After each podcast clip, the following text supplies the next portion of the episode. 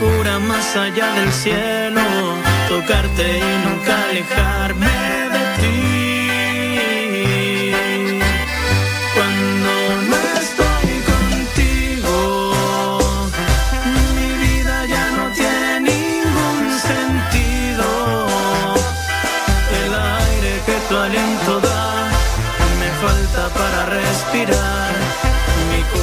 vez yo tengo cáncer en mi cuerpo, pero ustedes tienen el cáncer en su corazón. Cuando no estoy contigo, camino por la vida sin rumbo fijo, sin tu luz que guíe mi camino. No sé qué pasará conmigo, seguir ya no sería una opción. Mi alma moriría de frío. Dios, quédate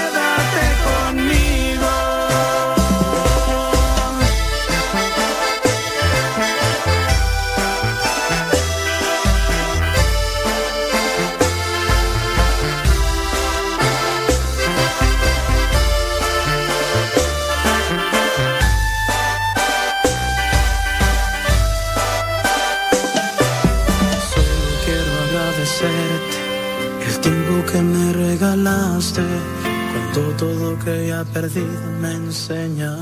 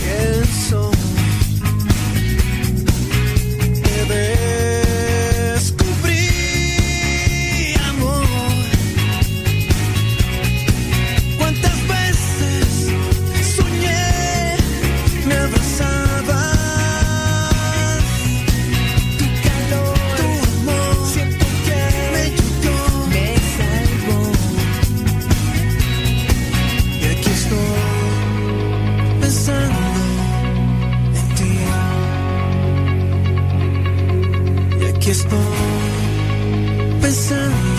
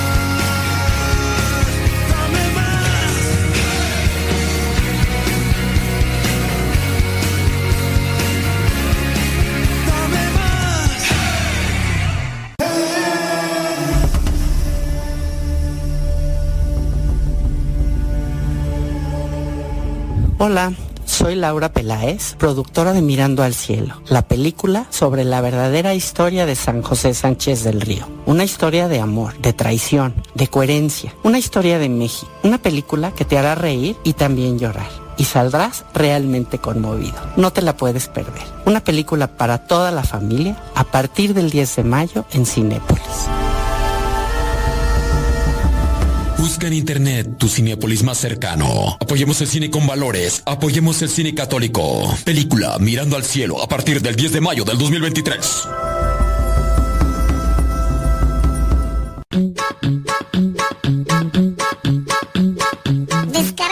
Aplicación de Radio Cepa y síguenos en las redes sociales. Radio Cepa, la aplicación, te aseguramos que no te vas a arrepentir. Descárgala en tu tableta o tu teléfono.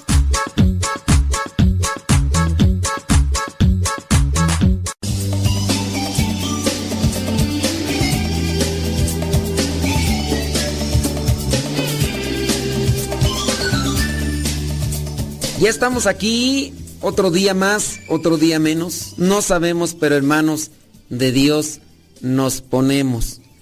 Hay que ser pacientes en la vida y más cuando se comienzan a recibir comentarios que desaniman, a recibir comentarios que son a veces burlas o que son cuestionamientos o señalamientos.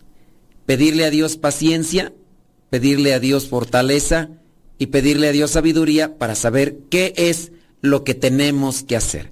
Es el consejo del día. Y vámonos, señoras y señores, a comenzar con este programa, esperando que sea de provecho espiritual para cada uno de ustedes. Nos disponemos, antes de comenzar con el tema, ¿qué le parece para hacer oración? Que el tema que hagamos el día de hoy nos ayude a reflexionar, y a razonar las cosas como mejor sean para nosotros y para alcanzar la santidad. En el nombre del Padre, el Hijo y el Espíritu Santo. Amén. Bendito y alabado sea, Señor, por todo lo que nos concedes, por todo lo que nos das. Danos esa gracia tuya para poder levantarnos de nuestras caídas, de nuestras debilidades, de nuestros pecados. Te pedimos, Señor, que perdones nuestras faltas, esas cosas que hemos hecho y con las que hemos lastimado a los demás. Espíritu Santo, fuente de luz, ilumínanos, Espíritu Santo, fuente de luz, llénanos de tu amor. En el nombre del Padre, del Hijo y del Espíritu Santo. Amén. Oiga, pues estamos aquí con esta cuestión de compartir con ustedes preguntas y respuestas, ¿sí? Preguntas de la gente y respuestas de su servidor y también testimonios, porque la palabra de Dios es viva y eficaz, más penetrante que espada de dos filo, doble filo, penetra hasta lo más profundo del alma y, y da a conocer lo que verdaderamente somos. Tenemos preguntas, ya nos llegó por ahí una pregunta, muchísimas gracias por mandarla. Mm, dice, mi pregunta es, los, en los sacramentos del bautismo y confirmación, recibimos dones del Espíritu Santo? En los sacramentos del bautismo y confirmación recibimos dones del Espíritu Santo. Entonces, ¿para qué la renovación carismática si esos dones ya los recibimos?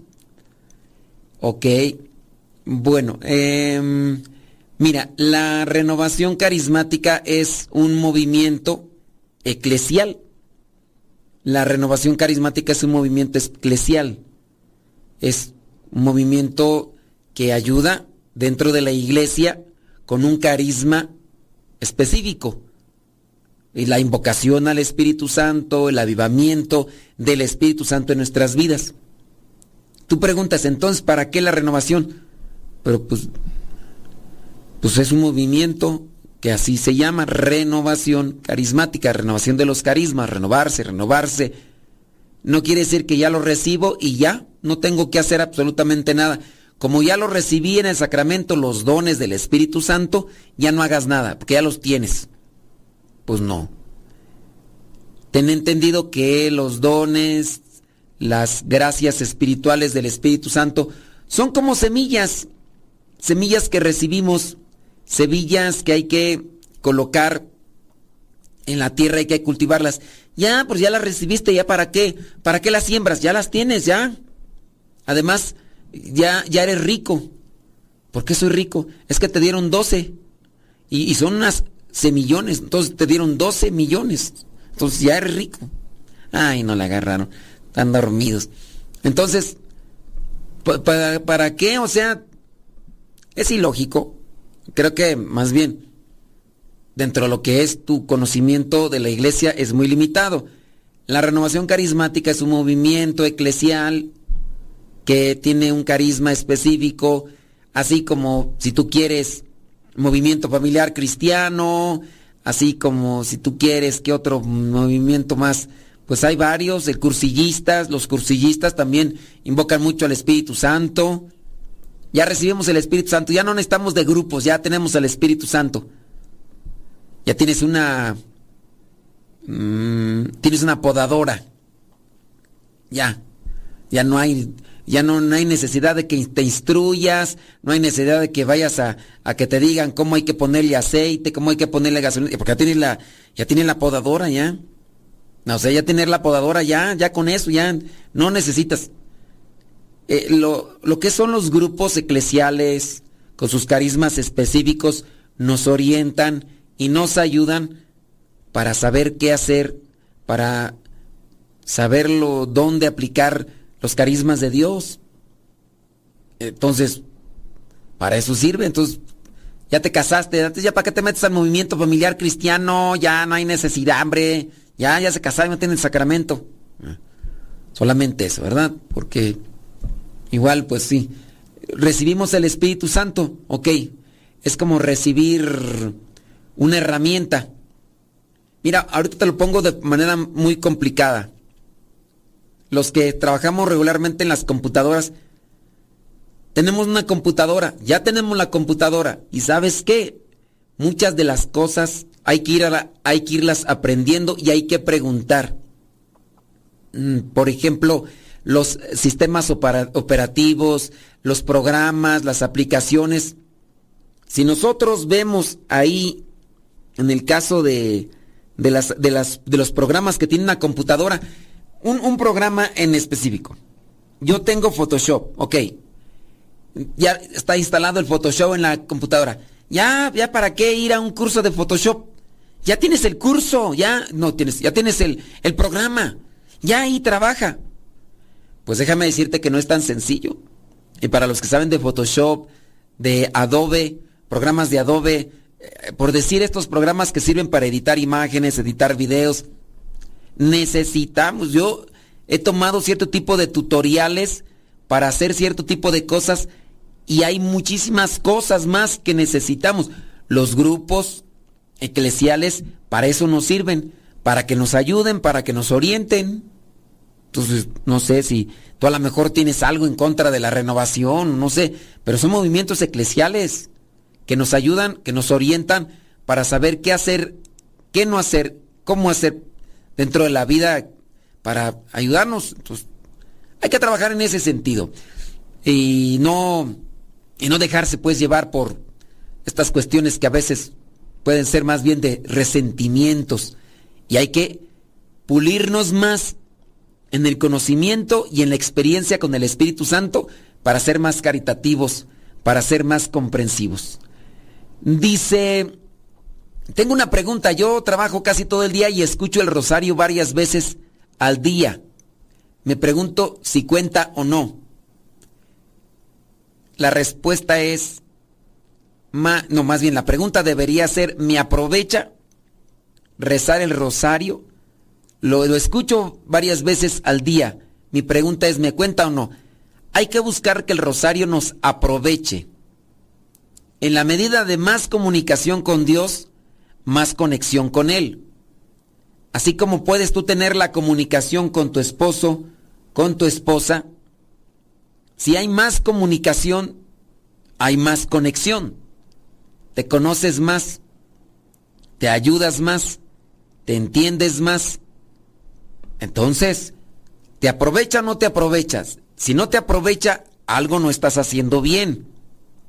Platicas mucho con, con tu pareja, con tu esposo, con tu esposa, pero pues están en situaciones de divorcio.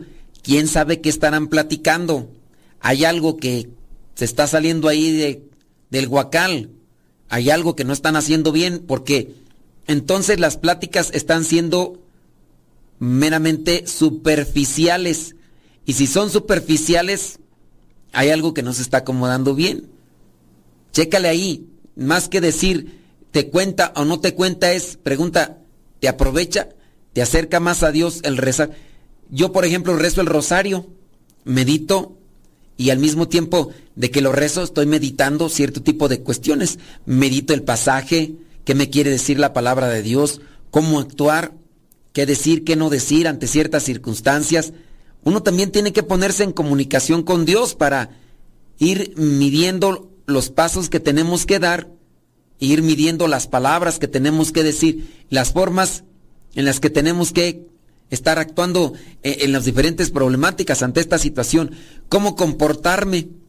Ya estoy en una plática, en una reunión de grupo, empiezo a recibir indirectas, me enojan en cierto grado las indirectas, eh, son cosas mínimas, los demás las engrandecen, eh, los otros tienen incluso defectos todavía más graves, pero no les puedes decir nada porque de inmediato se ofuscan y se ponen agresivos. Entonces, ¿qué hacer? Pues ante lo que vendría a ser un rezo una oración, tiene que iluminárseme el pensamiento para saber cómo actuar, saber cómo comportarse en esas circunstancias.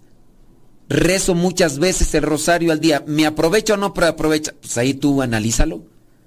Sí, entonces, dice aquí rápidamente antes de irnos ya en la pausa, dice, si su, una señora pregunta si su hija puede comulgar. Eh, está separada, ella vive sola y el otro fulano en la casa. Bueno, si la, si la hija vivía junta y está separada y no vive con nadie, puede confesarse y puede comulgar. Si el otro fulano ya incluso tiene otra persona, sí, que se confiese y que comulgue. Pero en preguntas, láncenlas y ahorita compartimos la respuesta.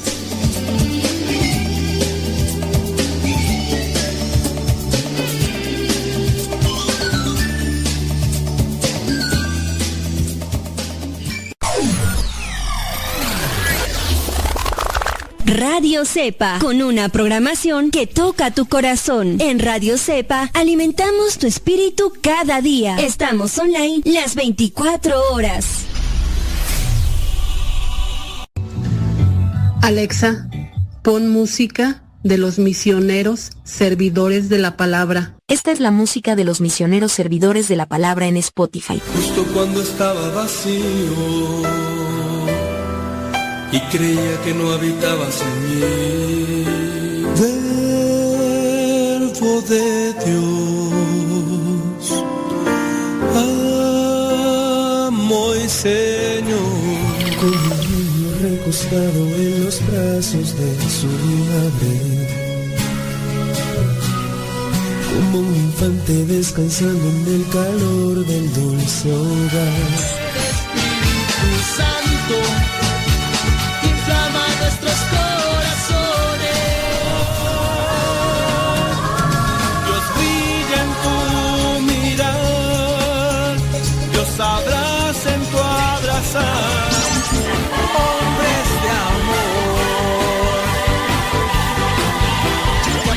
de cerrar sus ojos y abrirlos del corazón.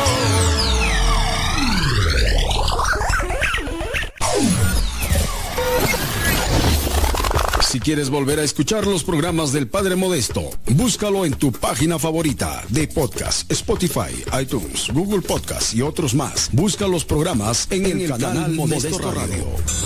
En el canal Modesto Radio.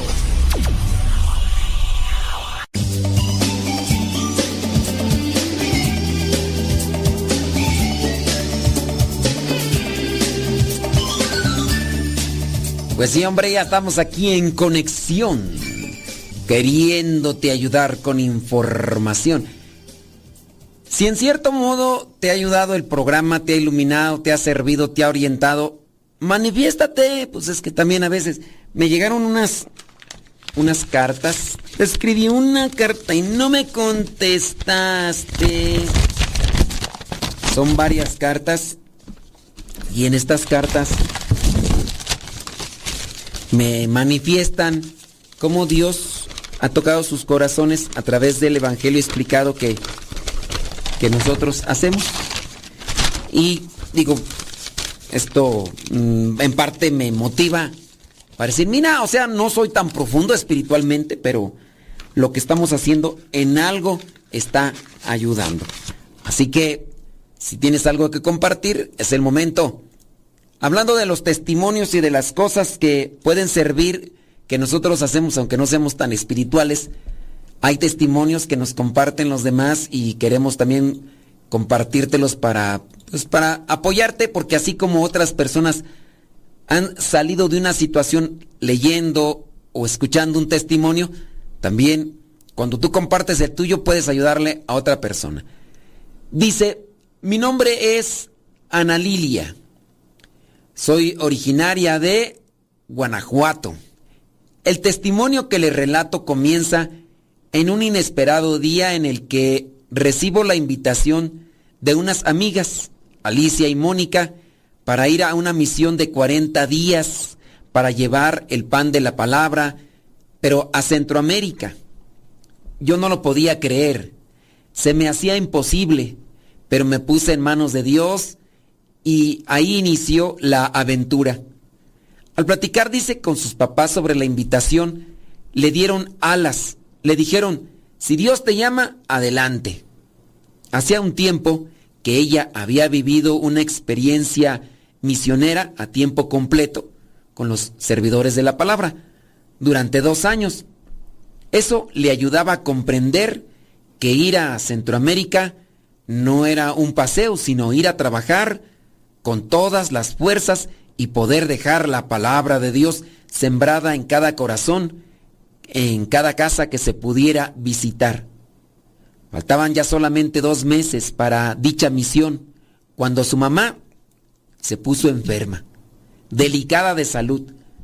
Ella, Ana Lilia, asumió la responsabilidad de cuidarla y apoyarla en la casa, aunque eso implicaba no recibir un sueldo. Y surgía la inquietud. ¿Cómo voy a ir a la misión a Centroamérica si no estoy trabajando, si no tengo dinero y está esta situación? En ese momento solo se puso bajo la protección de Dios. Un día llamó a Alicia, una de las amigas que la había invitado, con la noticia de que había oferta del boleto de avión. Le dijo que le diera su número de pasaporte. Dice que ella no tenía ni pasaporte ni dinero. Le dijo Alicia que una persona muy generosa podía prestarle el dinero para apartar el vuelo, pero se necesitaba el número del pasaporte. Entonces le pidió sus datos para ver si podía reservar el boleto sin pasaporte. Horas después le dieron la noticia de que habían aceptado solamente con la credencial, la credencial oficial que se da aquí en México, y que se había hecho todo sin problemas. Ana Lilia sintió la gran responsabilidad entonces de lograr el objetivo. Ahora tenía que trabajar para pagar ese dinero, pero también tenía que buscar la manera de conseguir el pasaporte. Recuerda que ella dice, elevó una oración a Cristo crucificado, le expresó su situación, le mostró también sus manos vacías, vacías de trabajo, de recursos económicos, y que le dijo, Señor, si es tu voluntad que yo vaya a la misión, ayúdame a encontrar los medios. Pasaban los días y ella se sentía un poco triste y afligida casi segura, pues de que las cosas no se iban a realizar por cómo miraba el panorama. Entonces Dios le dio una lección de confianza. Le llamó por teléfono a su hermano de Estados Unidos. El hermano le preguntó si iba a ir a misión, a la misión que ya antes ella le había platicado que iba a ir. Él dijo que quería darle a ella un donativo. Ese donativo solo alcanzó para pagar la mitad del viaje y algunas cosas que iba a ocupar. Ya contaba con todo para ir a la misión, pero no para regresar, porque solamente había saldado la mitad. Pensó, tú me llevas, Señor, pero también ayúdame a regresar. Yo te pedí que me ayudaras y me pusiera los medios para ir, pero se me olvidó decirte que también me regresaras. Así que llegó a la casa donde se da la formación de una semana antes de irse a la misión. Dice, para prepararse en ese lugar, hacer el apostolado de anunciar la palabra bendita del Señor. Una señora que también estaba viviendo la experiencia, le donó el dinero, pero para comprar los libros que se necesitaban, libros de donde iba a sacar las meditaciones y las reflexiones.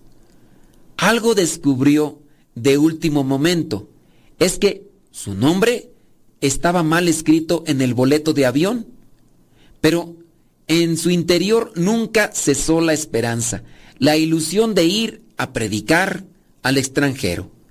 Se llegó el momento de viajar. Ahora ya tenían el destino. Era el país de Honduras. Iban a ir 12, 12 portadores del pan de la palabra, asignados en el mismo avión. 12. Era un número significativo.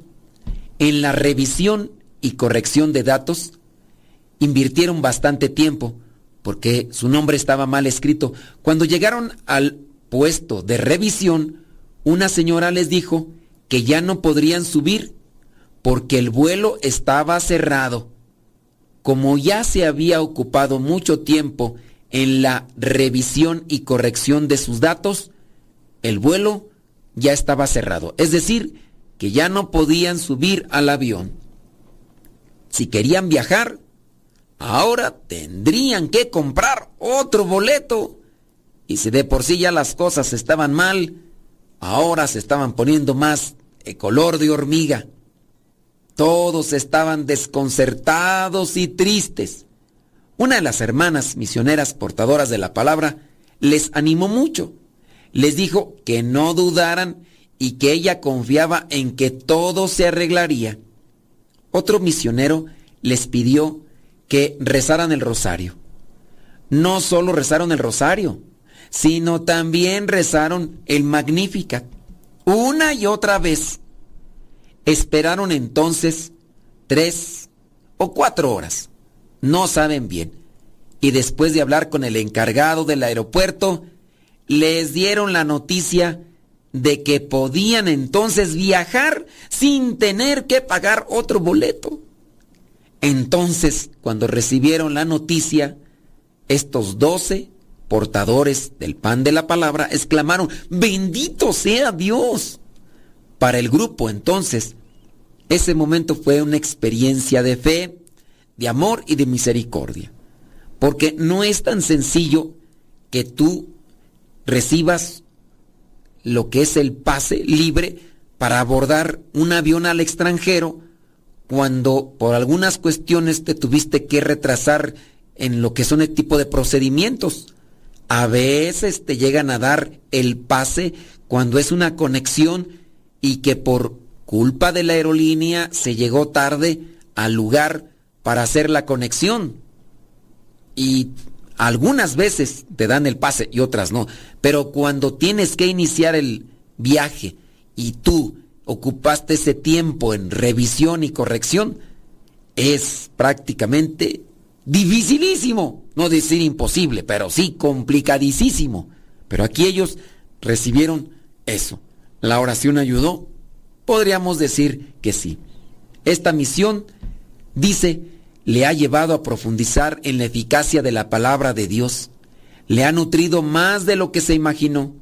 Nunca pensó que con tan poquitos versículos Dios hablara tan profundo al corazón de cada persona. La oración, la meditación de la palabra de Dios, el apostolado y los pequeños sacrificios, le han hecho comprender que sería el colmo que un servidor de la palabra no alcanzara de no alcanzara la santidad, ya que tenemos todas las herramientas para lograrlo.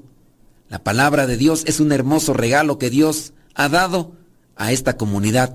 Predicarla con frialdad con rutina o mediocridad. Es un pecado que nos puede llevar a la condenación. Me quedo con esta frase, dice Ana Lilia, Dios nos quiere santos, no mediocres. Lo que viví allá, dice, lo que vivió allá en Honduras fue una experiencia maravillosa al lado de Cristo. Ojalá que muchos pudieran ser portadores del pan, del pan de la palabra, pero sobre todo de hacer la experiencia con Dios, así como ella lo hizo en medio de las dificultades. Pausa Regresamos.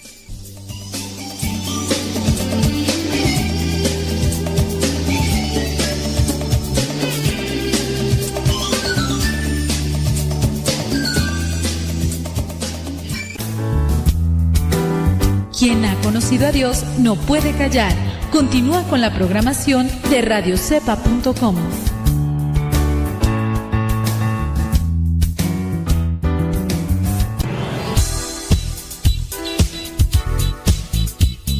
Siempre tenemos algo que compartir en nuestras redes sociales. Por eso síguenos como Modesto Lule en Instagram, en el Twitter, en YouTube, también en iTunes. Recuerda nuestras redes sociales, las más populares, Modesto Lule, y ahí nos mantenemos también en contacto.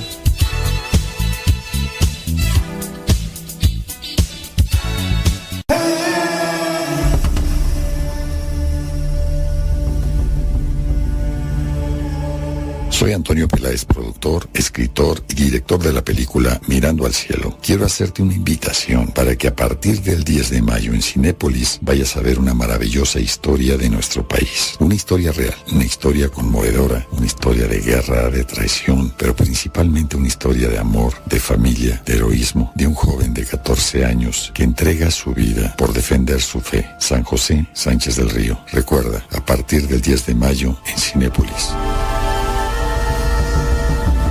Busca en internet tu Cinépolis más cercano. Apoyemos el cine con valores. Apoyemos el cine católico. Película Mirando al Cielo a partir del 10 de mayo del 2023.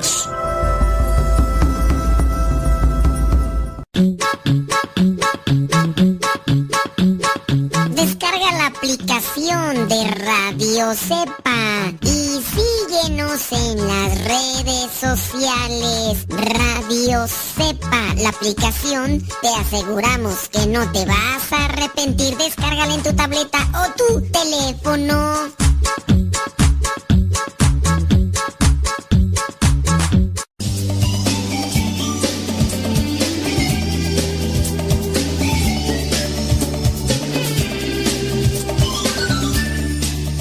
La palabra de Dios viene a enriquecer nuestros corazones, enriquecer también nuestra vida. Nos ayuda a moldearnos en nuestro comportamiento, en nuestra manera de pensar. Ojalá y que busquemos pasajes de la Biblia que nos iluminen, los subrayemos y que no los descartemos por el hecho de que ya los tengamos memorizados. Creo que incluso en la medida que más memorizamos pasajes de la Biblia, no solamente son para refrescarlos en la cara de alguien como una coacción o como una manipulación, sino principalmente para cada uno de nosotros cuando queremos cumplir con la voluntad de Dios y de esa manera trabajar, de esa manera buscar la santidad. Trabaja buscando palabras benditas, palabra de Dios. Eh, subráyalas, memorízalas, pero sobre todo vívelas porque en la medida que vivimos la palabra de Dios, podemos irnos encaminando a la santidad. ¿Tienes preguntas? ¿Tienes comentarios? Bueno, yo te invito para que nos hagas llegar tus dudas y también testimonios, oye, ¿por qué? Pues bueno, yo no sé, este tipo de cosas, a lo mejor igual en, cada uno de nosotros puede surgir la duda, bueno, ¿y qué pasó con la mamá? Este, estaba delicada y luego ¿quién se quedó con ella? ¿A poco la dejó sola? Y, se y nos desenfocamos de la experiencia que hizo dentro de lo que es el buscar la voluntad de Dios, no podemos pensar que dejó ahí a la mamá sola y no dentro de las cosas que ya no platico puede ser que sean acomodados. No podemos pensar que solamente fue como turista y porque voy a salir a viajar, no. Voy a compartir la palabra, pero también voy a compartir una experiencia que estoy haciendo con la misma palabra de Dios. Si tienen ustedes igual testimonios, compártanlos, esos les digo, puede servir para otras personas. Dice por acá una persona, una pregunta, eh, cuando una persona fallece y aparte de rezar el rosario, ¿qué otra, qué, qué otra oración se debe hacer o qué parte de la Biblia debemos de leer?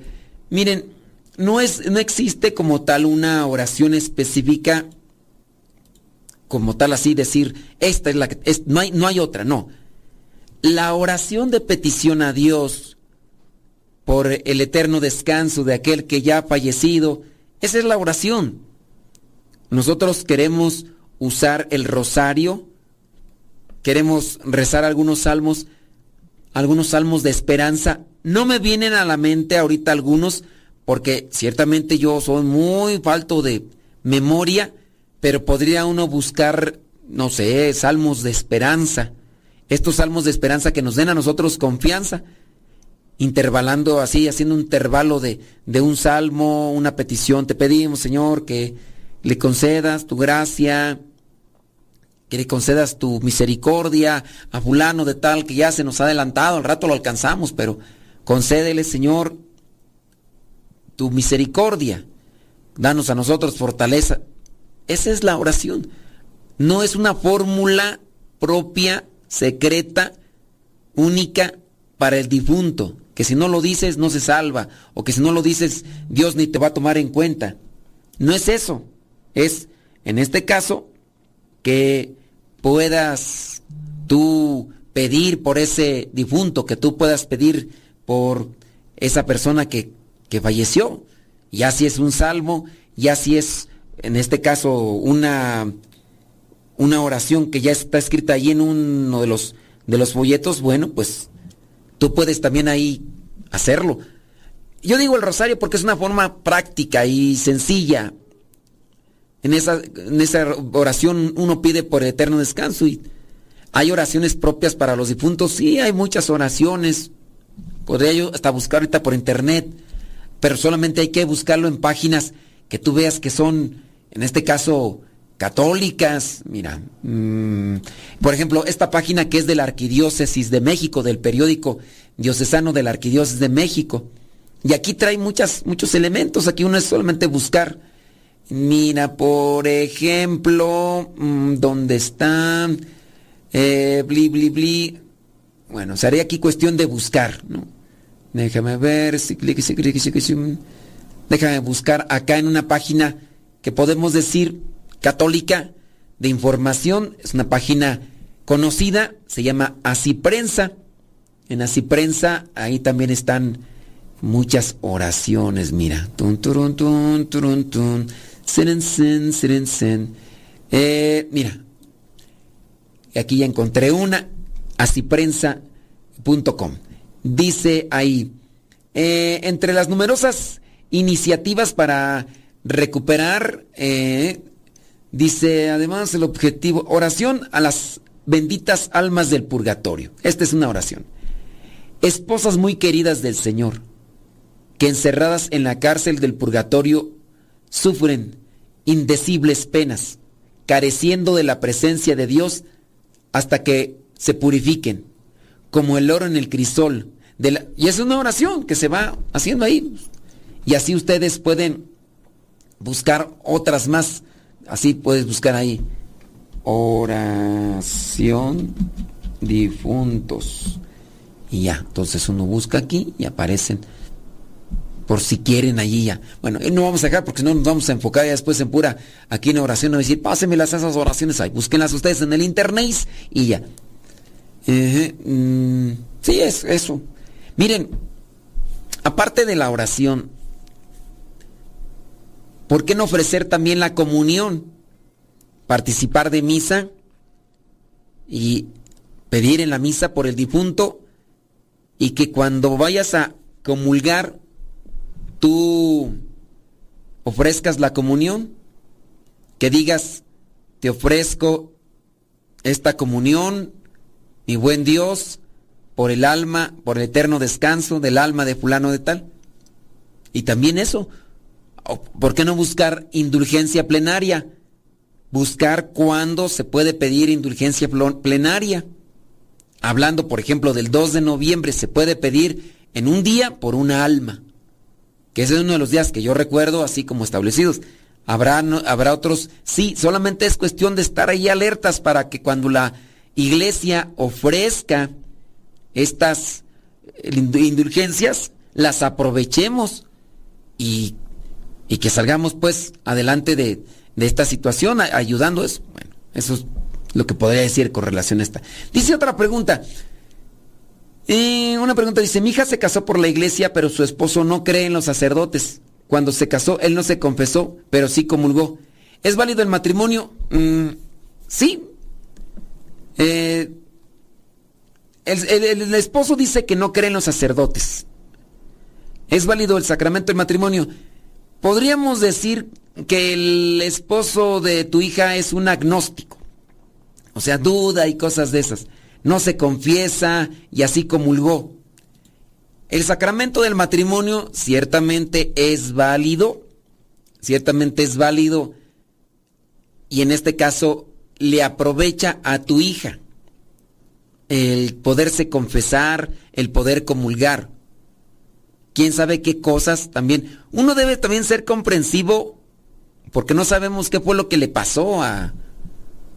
No sabemos qué le pasó ahí al, al cuñado, ahí al yerno, en este caso a tu yerno. No sabemos qué le pasó y que por eso tiene un resentimiento, tiene un odio hacia los sacerdotes. Digo, también sería importante ver qué fue lo que le sucedió para ayudarlo, porque pues nada más sabemos de que no quiere a los sacerdotes y ya, pues no, pues hay que buscar de qué manera eh, purificarlo, corregirlo de ese tipo de cosas. Pero el sacramento sí es válido, sí es válido. Bueno, si es que cumplieron con todos los requisitos. El hecho de que él no crea en los sacerdotes o que eh, haya comulgado sin confesarse, el que haya comulgado sin confesarse, ¿hace inválido el matrimonio? No, eso no lo hace inválido. Pueden hacer, puede ser hacer inválido el matrimonio otras cuestiones, pero no así lo que vendría a ser solamente el no confesarse. Mm, este, eh, son otras cosas que pues ahí a lo mejor, igual, no sé, es que también me pone aquí en una disyuntiva de si el esposo es medio ateo, ¿habrá algunas otras cuestiones más que el esposo no hizo y que pudiera así dar como invalidez el matrimonio? ¿Sabían, por ejemplo, ustedes que se puede declarar inválido el matrimonio si no hay noche de bodas? Es decir, se casaron, pero no hubo noche de bodas. Es decir, no se consumó el matrimonio. Para las personas que a lo mejor se casaron así, que no tuvieron nada, nada, ese matrimonio es inválido. Tiene que haber noche de bodas. Ahora, que si ustedes dicen, ay, es que nuestra noche íntima no la tuvimos en la noche del matrimonio hasta una semana después porque, por lo que haya sido, pero si tuvieron noche de bodas, ya saben ustedes a qué me refiero, ahí se consumó el matrimonio. Pero respondiendo solamente a la pregunta si el esposo no cree o no comulgó sin confesarse, aún así, cumpliendo con todas las otras características, el matrimonio sí es válido. Testimonios, tenemos otro testimonio, solamente que ya el tiempo nos comió, pero regresando compartimos este otro testimonio, pero si tienes preguntas, hazlas y también al regreso te respondemos.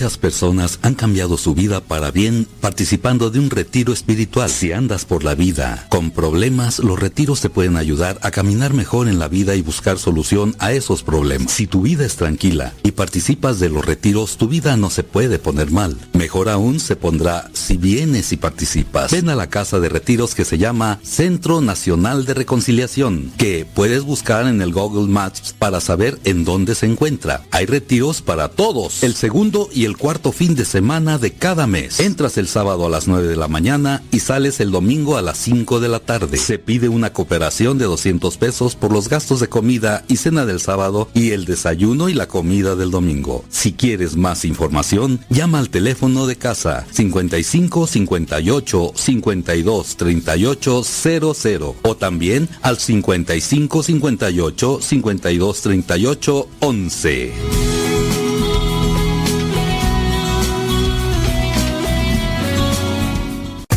Las mejores melodías. Las mejores melodías. La música que te acompañe en tus actividades.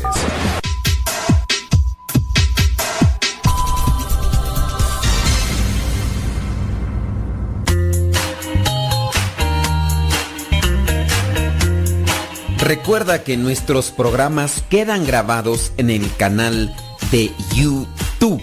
El canal se llama Modesto Radio. Ahora, que si tú trabajas en una estación de radio y quieres pasar estos programas, ponte en contacto con nosotros. Te los podemos mandar ya editados para que en medio de cada bloque pongas los mensajes que tú creas convenientes. Si trabajas en una estación de radio, ponte en contacto con nosotros y te mandamos los programas que nosotros realizamos. Y si tú quieres escuchar programas pasados, entra al canal Modesto Radio. Modesto Radio en YouTube y ahí podrás escuchar los programas pasados.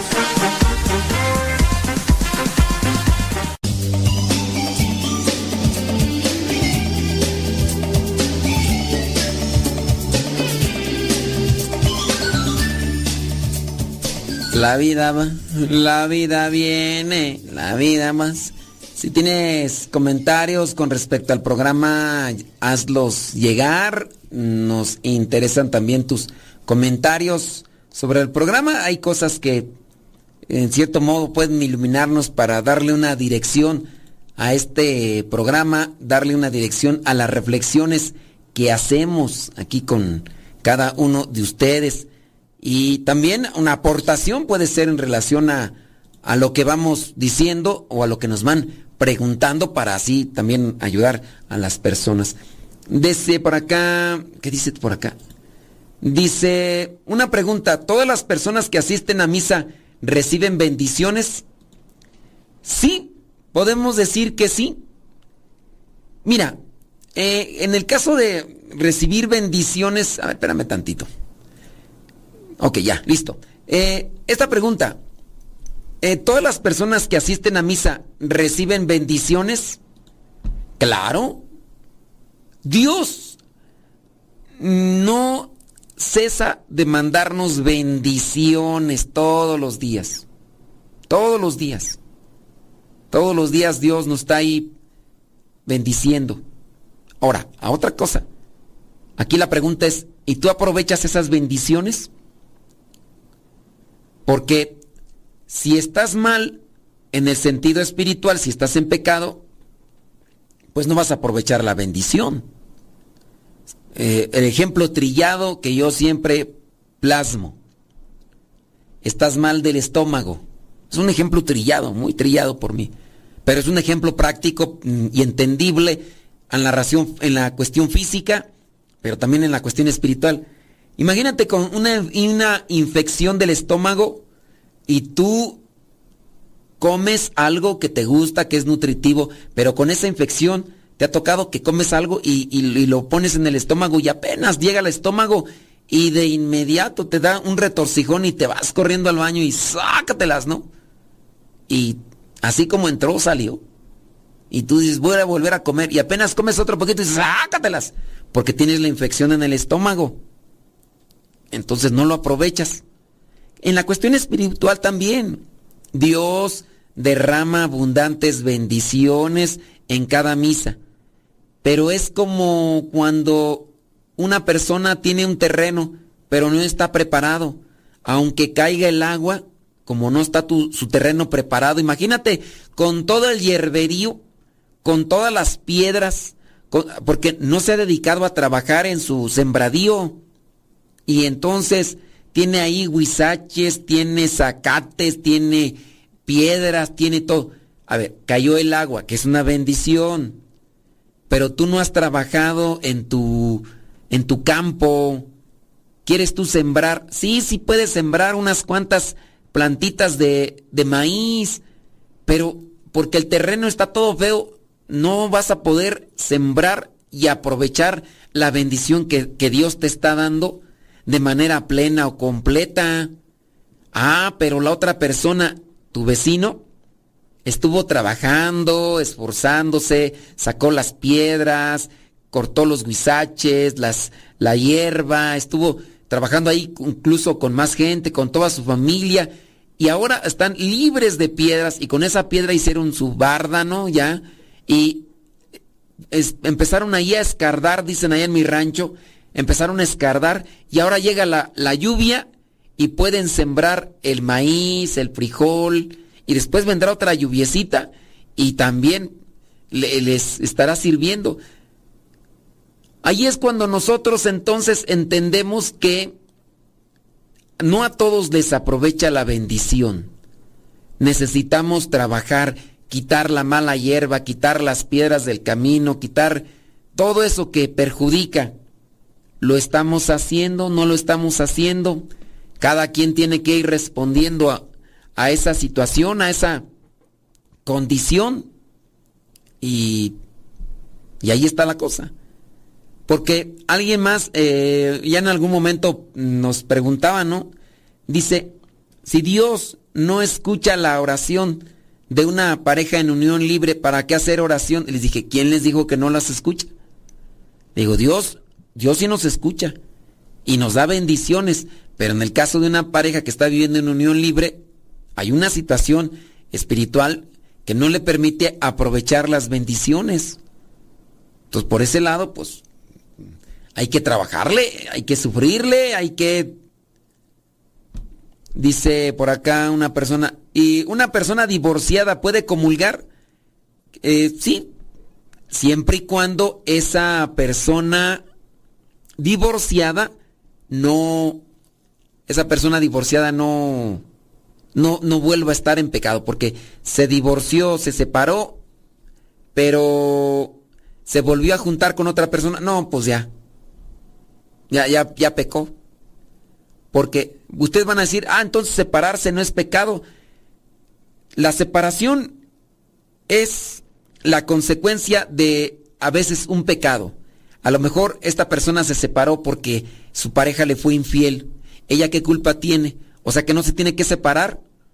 Y si el otro fulano quiere vivir con la otra pareja, como, ah, es que me dijeron que separarme es pecado. Yo no me voy a separar de mi viejo. Mi viejo quiere tener la otra mujer. Pues que vivamos las dos mujeres en la casa, porque me dijeron que, que separarme es pecado. Entonces yo no me voy a separar. Vamos a vivir las dos mujeres ahí en la casa. Al rato el viejo va a buscar otra y van a vivir tres en la casa. Ah, porque me dijeron que separarme es pecado. No. Eso no, no. Si el viejo, en este caso, o la mujer, eh, tiene otro viejo, pues ahí sí, pues separarse, pues qué. O en su caso es muy violento, o en su caso es muy agresivo, te denigra, y pues que no. No, es que yo no me tengo que separar. Oye, pero está a punto de matarte, mira cómo te dejó toda moreteada, cómo te dejó toda golpeada. No, pero es que yo no tengo que, yo no voy a pecar, yo no me voy a separar de él. O sea, si mañana ya no amanece, sí, pero voy a morir mártir, ¿no? O sea, pues ¿cómo es eso? Entonces sí, hay a veces una justificación en la separación con relación a esto de la vida de, de, golpes y de tragedias y demás. Y bueno, no sé si la persona ahí que nos mandó la pregunta, pero quién sabe si estará escuchando y, y todo lo demás. Bueno, vámonos, ya, ya no alcancé a compartir, iba, iba, iba a compartir otro testimonio tú, pero ya, Ya no, ya no lo alcancé a compartir. Ni modo, dijo Lupe, ¿qué le vamos a hacer? Dijo don Roberts. Vámonos con otra preguntita ya nada más. Pregunta, ¿cómo ejercer la corrección fraterna con alguien de mayor jerarquía o autoridad? Con caridad. Con caridad. Incluso la caridad no solamente se debe demostrar con personas de mayores en la jerarquía o de mayor autoridad moral. Yo pienso que la caridad se debe de demostrar o se debe de practicar con personas cualquiera. Yo a veces veo que con las personas más intolerables tienes que practicar la caridad. Les dices algo mínimo que sea y se esponjan, se irritan, eh, empiezan a, a revertir su molestia. Y después de eso, pues cuando te van a decir algo, a ti incluso ni justificado, ni, ni bien con, con un conocimiento claro de, de, lo por lo que sucedió, ni así. Entonces, pues ahí están las cosas que no, a veces no, se entienden. Pero hablando de la corrección fraterna, que sea con caridad siempre a cualquier persona, en cualquier circunstancia, con caridad y amor. Hay que buscar eso. Medir nuestras palabras, eh, tratar de evaluar también la repercusión de nuestras palabras, eh, también medir el tono de voz que utilizamos para decir, y no ser eh, tan pesado cuando uno tenga que decir las cosas con cualquier persona. Decirle, oye, pues hay que echarle ganas a, a esto, hay que echarle ganas a aquello. Claro, que el otro se ofenda, que el otro se sienta aludido, es otra cosa. Pero sí, no, no seas directo. Porque nosotros muchas veces cuando aplicamos la corrección fraterna decimos, es que ustedes hacen esto y, y nosotros estamos peor. Es que ustedes tienen que hacer esto, es que ustedes tienen que hacer aquello, es que este lo otro. Y, y obviamente pues no, no es, no es correcto, no, no. Si queremos hacer una corrección de hermanos, tendríamos que ayudarnos. Yo tengo la grata experiencia de contar por ahí con un hermano de comunidad que dentro de todos los hermanos que tenemos en comunidad, pues es a quien le agradezco su manera de, de corregirme. Porque buscaba siempre, decía, oye, ¿puedo platicar un poquito contigo? Y mira, no te, no te sientas ofendido. Y de la manera que lo hacía yo le aceptaba. Yo he querido hacer eso, de decirles a otros hermanos, oye, ¿me das permiso de, de hacer tu comentario sobre esta situación?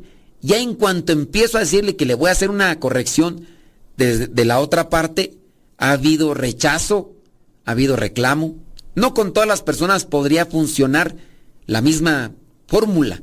Uno igual pues tiene que conocer y si la otra persona no acepta o no escucha, pues solamente ser pacientes y pedirle a Dios para que vaya poco a poco aceptando. Pero el tiempo ya se terminó, las preguntas ahí las dejamos para la próxima. Que Dios les bendiga, Sayonara Rivederci Guzmay. Se despide su servidor y amigo, el Padre Modesto Lule, de los misioneros servidores de la palabra. Hasta la próxima.